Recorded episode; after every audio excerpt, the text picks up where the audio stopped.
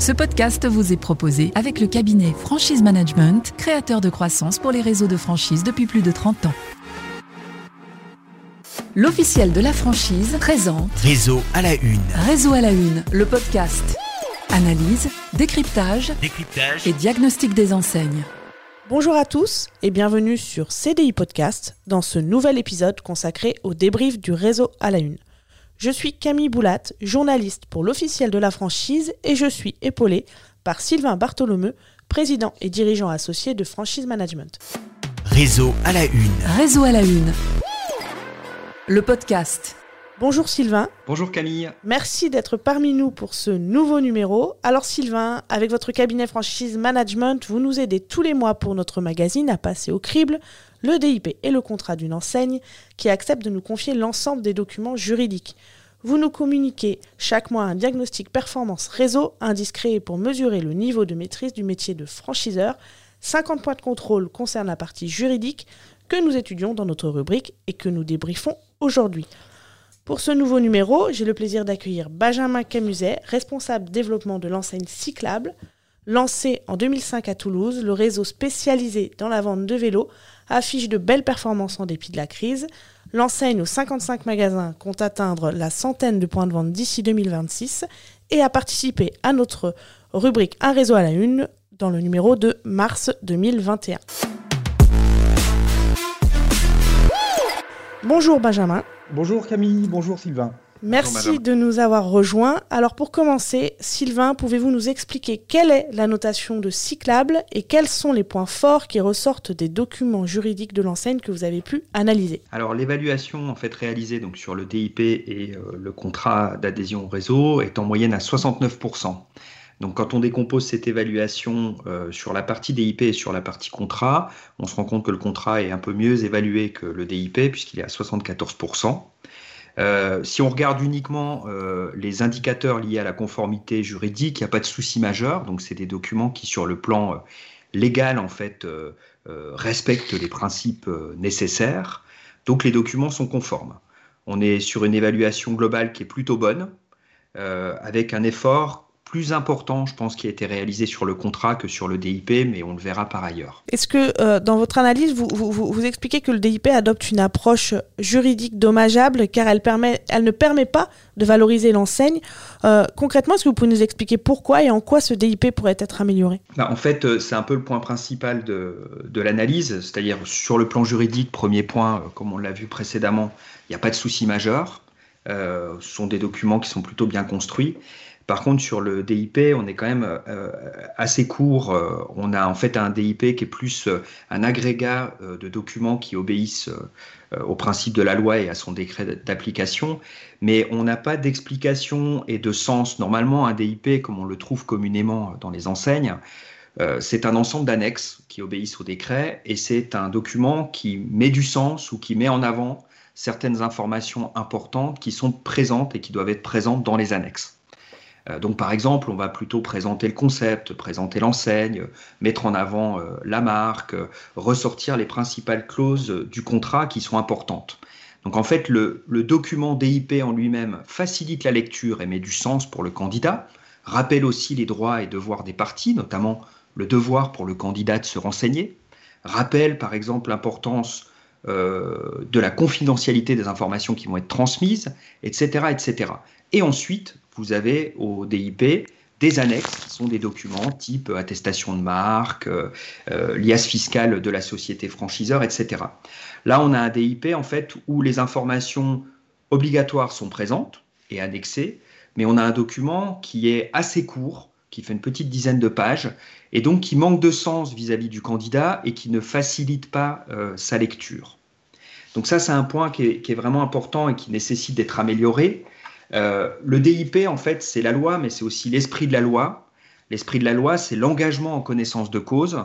Euh, c'est un moment euh, assez sacralisé dans, les enseignes où on considère qu'un candidat est éligible et où on lui remet ce DIP. Et ce document est un outil en fait qui va permettre, pour la plupart d'anciens salariés, cadres, d'entamer leur reconversion vers l'entrepreneuriat. Donc c'est important en fait qu'il y ait du sens, qu'il y ait de la pédagogie, qu'on rappelle en fait l'histoire de, l'enseigne, qu'on rappelle aussi l'importance du profil du candidat, l'importance des actions qu'il va devoir réaliser par ailleurs après la remise du DIP et à l'aide du DIP. Et ces éléments-là manquent un peu. Donc ça manque de pédagogie. les informations sont présentes, mais on manque de pédagogie, on manque de sens. Et parfois, on fournit un peu trop d'informations. Par exemple, l'état euh, général du marché, c'est deux grosses études, en fait, Observatoire du cycle, les vélos et mobilité. Si je me mets du point de vue d'un candidat, je ne sais pas trop comment utiliser tout ça, en fait. À quoi ça va me servir euh, Comment je construis, en fait, mes démarches euh, de préparation de mon projet entrepreneurial à partir de ça Donc, en fait, l'absence de pédagogie nuit derrière à la prise de décision et aux actions que vont devoir engager en fait les candidats derrière. Benjamin Camuset, est-ce que vous souhaitez euh, euh, réagir à ce, qui vient d'être dit et, comment vous souhaitez peut-être faire évoluer votre, document à la lumière de ce que vient de, présenter euh, Sylvain Bartholomeu? Bah, Je prends bonne note des conseils, de Sylvain. je suis complètement en phase avec toutes ces, remarques. Ce qui est vrai, tout ce travail de pédagogie, on le fait de façon peut-être très informelle, euh, à toutes les étapes de notre process de recrutement. Euh, en l'occurrence, euh, avant même la remise du DIP, c'est des éléments qu'on essaye de, de, de, faire passer aux candidats sans que ce soit forcément très formalisé dans le DIP. Justement, Sylvain, Benjamin dit que c'est fait de, manière très informelle au, moment où il est où l'enseigne est en contact avec le candidat. En quoi pour vous c'est important que les deux soient faits, c'est-à-dire à la fois euh, de manière informelle euh, quand on est face au candidat, mais également en utilisant le DIP comme, euh, comme, outil pédagogique, comme vous venez de, préciser En fait, ce qui est important, c'est que dans la franchise, le recrutement de franchisés, c'est le bon équilibre entre la séduction, qui est souvent au début du process, et la sélection. Et en fait, ce passage de la séduction à la sélection, il y a un temps fort, puis qu'il y a une valeur juridique aussi, c'est la remise du DIP. Et à un moment donné, c'est vrai que les discours portés par les développeurs de réseaux, euh, parfois, ou euh, dans les plaquettes commerciales, euh, peuvent être parfois en décalage avec une partie de la réalité opérationnelle. Et puis ça se fait de manière insidieuse hein, dans le temps, au fil du développement des réseaux, quand les réseaux se développent. Donc c'est bien à un moment donné de remettre de l'ordre, et le DIP permet de bien remettre de l'ordre, reposer la responsabilité du candidat, euh, reposer les informations importantes et les actions préparatoires que vont devoir réaliser les candidats, euh, reposer aussi le rôle de chacun et les obligations de chacun dans le dispositif. Donc, euh, en fait, c'est un effort de synthèse extrêmement bénéfique et pour le candidat à la franchise et pour l'enseigne. Moi, j'aime bien, par exemple, dans les réseaux, que le DIP soit présenté au candidat, plus que remis simplement, qu'il soit présenté, parce qu'il y a des informations extrêmement importantes. Et quand j'ai lu le DIP et le contrat, euh, l'esprit du DIP, je l'ai retrouvé dans le préambule du contrat qui est extrêmement bien fait. Euh, pourquoi je dis ça? Parce que quand on lit le préambule du contrat, on comprend l'histoire de l'enseigne, on comprend sa genèse en 2005, on comprend qu'il y a un vrai savoir-faire qui a été construit, on comprend le sens et l'histoire de la marque. Euh, alors j'ai plus la terminologie exacte qui est dans le préambule, mais c'est en, proposant des beaux vélos aux citadins, ben, en fait, euh, on permettra aux gens d'utiliser plutôt le vélo que la voiture. Et donc, nos vocations, notre vocation en tant que franchisé cyclable, elle est très bien présentée dans le préambule du contrat, mais en fait, elle n'apparaît pas dans le DIP. Pourquoi je dis ça? Parce qu'en fait, un candidat va comparer les DIP. Il va avoir plusieurs DIP, il va les, les comparer. Et donc, ça va orienter aussi sa prise de décision et son choix. Et donc, quand on voit un DIP qui est un peu léger en termes d'introduction, de rappel du sens, etc., on se dit que derrière, on passe à côté, en fait, euh, d'un élément qui permet de convaincre aussi les candidats, de leur donner envie de nous rejoindre, euh, de leur donner envie de nous rejoindre pour les bonnes raisons qu'on aura bien évoquées et bien présentées dans le DIP. Donc, on n'est pas uniquement dans l'oral, euh, dans le discours commercial, on est aussi dans un effort de synthèse, de formalisation du pourquoi on pourrait avancer ensemble dans les mois et années à venir et pourquoi vous, candidats, et pour quelles raisons vous devriez nous rejoindre et devenir entrepreneur avec nous? Ça, ce discours-là, ça manque. C'est dommage parce qu'en fait, euh, Cyclable est une très belle marque et je pense que ça va être très facile de mettre à niveau le DIP. et je pense que c'est un vrai outil de bonne vente, hein, pas de vente au sens vendre à n'importe qui, mais de bonne vente à un candidat pour l'éclairer dans sa décision et le faire passer de salarié à chef d'entreprise. Est-ce que vous avez eu des retours de la part de candidats à la franchise sur ce type de remarques que pouvait faire euh, Sylvain sur le DIP Est-ce que vous avez eu des retours de candidats qui vous souhaitaient aller plus loin ou qui vous faisaient part que c'était pas assez clair en, matière de documents? Euh, Très honnêtement, euh, non. Non, non, les, je dirais que nos, franchisés et futurs franchisés choisissent Cyclable, euh, voilà, pas forcément à la lecture d'un document qui synthétiserait tout un tas de choses. Donc aujourd'hui, on n'a jamais été confronté à finalement un candidat qui ne choisirait pas Cyclable pour une histoire de DIP. Euh, voilà, partant du, constat qu'au moment où on leur remet le DIP, ils ont quand même une connaissance assez précise. Euh, de, qui on est et de là où on va. D'accord. Sylvain Bartholomeu, pour le contrat, vous pointiez euh, également dans l'analyse qu'un certain euh, déséquilibre est palpable. Est-ce que vous pouvez nous expliquer euh, pourquoi et comment ce déséquilibre il, pourrait être amélioré et, on pourrait revenir sur un, équilibre plus, franchiseur-franchisé Alors encore une fois, le contrat est plutôt, bien, hein. donc il n'y a, pas de, a pas de gros soucis. Y un petit souci de mise à jour sur notamment la nouvelle réglementation RGPD, mais bon, c'est du point de détail et comme Benjamin disait qui souhaitait remettre à jour euh, sa documentation juridique, je pense que c'est le, le bon moment. Euh, il y a des points en fait qui, sont, qui peuvent paraître un peu contraignants ou, euh, ou parfois un peu trop défensifs en fait. encore une fois, compte tenu de la qualité du projet et de l'enseigne. je cite quelques exemples. La clause liée sur à, l'utilisation d'Internet. parfois, il y a des points qui, je pense, dans la réalité opérationnelle, sont pas appliqués. par exemple, on précise que euh, le franchiseur en fait s'engagera à créer une page magasin si l'adhérent en fait la demande. Euh, je pense que la page magasin, elle est créée euh, même si l'adhérent n'en fait pas strictement la demande. donc c'est des petits points de détail. Les visites magasins, par exemple, on précise que Cyclable effectuera des visites magasins en principe au moins une fois par mois, par an, pardon. je pense que Cyclable en termes d'animation est plus exigeant que ça qu'une visite par an. Mais ça, en fait, c'est souvent des, euh, euh, euh, des postures prises par les avocats pour donner en fait des matières à se défendre. moi, je pense qu'aujourd'hui, la franchise va au-delà de ça et, doit poser en fait dans les contrats des droits et des devoirs les plus équilibrés possibles. Et, ça, c'est un point qui est, qui est vraiment important, c'est-à-dire que des clauses qui sont trop dures, trop défensives, euh, peuvent, euh, pour les candidats à la franchise, donner des raisons de ne pas venir. Quoi. Inutile parce qu'en fait, euh, l'enseigne fait certainement très bien son travail d'animation, fait certainement très bien son travail de communication, notamment en création de pages internet, etc.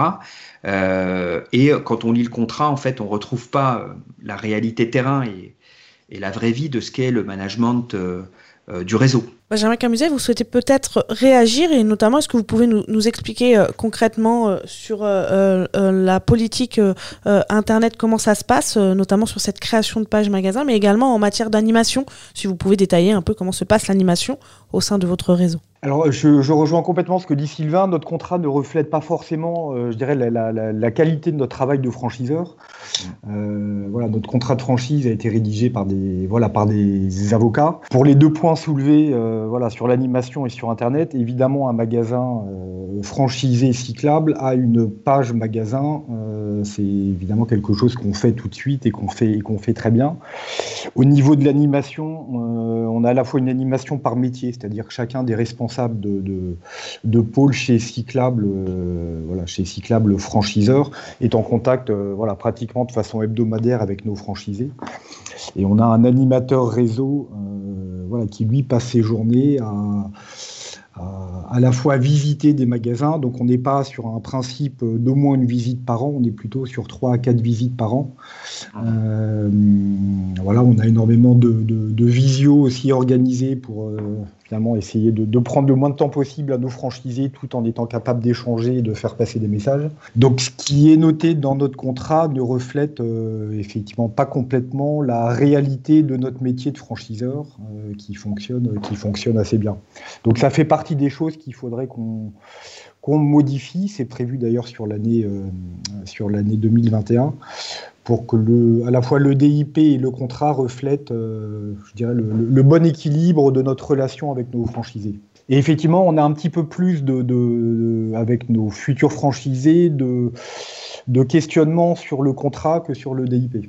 J'avais une question spécifique aux, approvisionnements, parce que j'ai eu l'occasion d'échanger avec plusieurs de, vos franchisés, et euh, notamment en ces, temps euh, de crise, ils me disaient que c'était très compliqué euh, de trouver aujourd'hui des, vélos, parce que la demande est, telle du fait de, la, crise sanitaire et de l'engouement qu'il y a eu pour, les, vélos. Est-ce que c'est quelque chose qui est à préciser dans le contrat, les difficultés d'approvisionnement, selon vous, Sylvain Bartholomeu et, et Benjamin Si vous pouvez nous, nous préciser comment ça se passe au sein de votre réseau en matière d'approvisionnement. Historiquement, Cyclab n'est pas une pas une centrale d'achat, c'est-à-dire que nos franchisés ont une relation euh, une relation euh, voilà euh, directe avec nos avec nos fournisseurs. Cyclab était une voilà une centrale de, référencement et de négociation.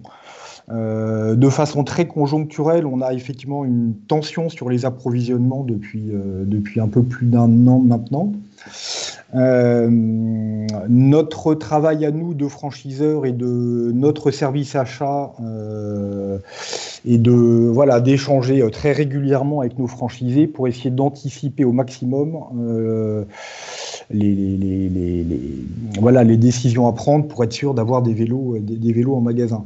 On a comme projet, alors je peux malheureusement pas trop en dire maintenant, de, peut-être modifier un petit peu, nous, notre modèle pour pouvoir garantir un maximum d'approvisionnement à nos, euh, à nos magasins. Bah, notamment, je fais référence à un franchisé que j'ai eu dans le cadre d'un sujet sur euh, euh, se lancer en temps de crise et il a lancé son deuxième magasin en, septembre 2020 et il me disait qu'heureusement il avait eu son premier magasin et qu'il avait pu anticiper les commandes pour pouvoir euh, présenter des, références au sein, de, sa deuxième boutique. Donc est-ce que ça a un impact concrètement, vous, sur votre développement et sur l'ouverture de vos magasins? C'est cette pénurie qui n'est pas propre à votre enseigne, hein, qui est propre aux fournisseurs avec lesquels vous, travaillez, mais, du coup, est-ce que ça impacte un peu euh, le rythme d'ouverture? Alors, ça impacte le travail au quotidien en magasin, de devoir gérer avec des demandes clients qu'on peut avoir un petit peu de mal à satisfaire.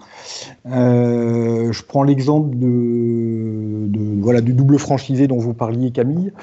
Euh, voilà, cyclable tête de réseau l'a aidé de façon quand même mm. assez efficace à s'approvisionner en vélo. Donc ça ne modifie en rien notre rythme d'ouverture, ça ne modifie d'ailleurs en rien notre, euh, notre modèle. Hein. Malgré les difficultés d'approvisionnement, on est sur un chiffre d'affaires réseau en hausse de plus de 30% sur les 12 derniers mois. Donc ça montre quand même qu'on est capable, que Cyclable est capable de, de, faciliter l'approvisionnement en vélo de nos, de nos magasins. Et ce qui est sûr, c'est que ça augmente un petit peu le, je dirais, le, délai d'ouverture. D'accord. Euh, voilà, admettons que cet après-midi, un candidat euh, qui coche toutes les cases euh, me contacte pour un, voilà, pour un projet d'ouverture en province. On pourra difficilement envisager une ouverture dans les, dans les quatre mois. Mhm. On peut lui garantir d'avoir suffisamment de vélos, mais il nous faudra, nous, un petit peu plus de temps voilà, pour l'anticiper. Donc on a, on a lancé des projets, on a lancé euh, là sur 2021, on a ouvert Besançon au mois de mars.